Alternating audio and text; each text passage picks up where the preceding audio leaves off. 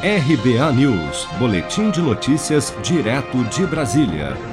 Membros da Agência Nacional de Telecomunicações, Anatel, e o ministro das Comunicações, Fábio Faria, se reuniram na tarde desta terça-feira com o presidente Bolsonaro no Palácio do Planalto para tratar do leilão da rede móvel 5G no Brasil. Após a reunião, durante coletiva de imprensa, o conselheiro da Anatel, Carlos Manuel Baigorre, sorteado como relator do processo na agência reguladora, afirmou que o cronograma prevê a sessão de lances no fim do primeiro semestre do ano que vem. Esse é o cronograma com que trabalhamos e vamos persegui-lo apesar de todos os desafios que se colocam aí à nossa frente.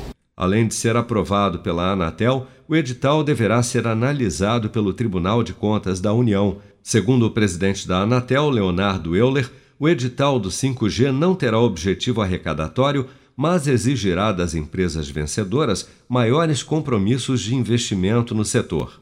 A Anatel fez um grande trabalho uh, de identificação dos principais lacunas de infraestrutura de telecomunicações. Nós queremos cobrir estradas, queremos cobrir localidades eh, ainda desprovidas desse acesso.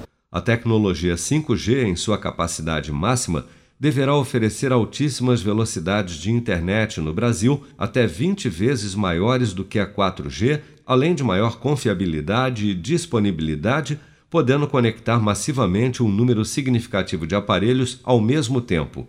Entre as empresas do setor, a chinesa Huawei se destaca como uma das principais fornecedoras de equipamentos para as operadoras de telecomunicações que devem disputar o leilão do 5G no Brasil.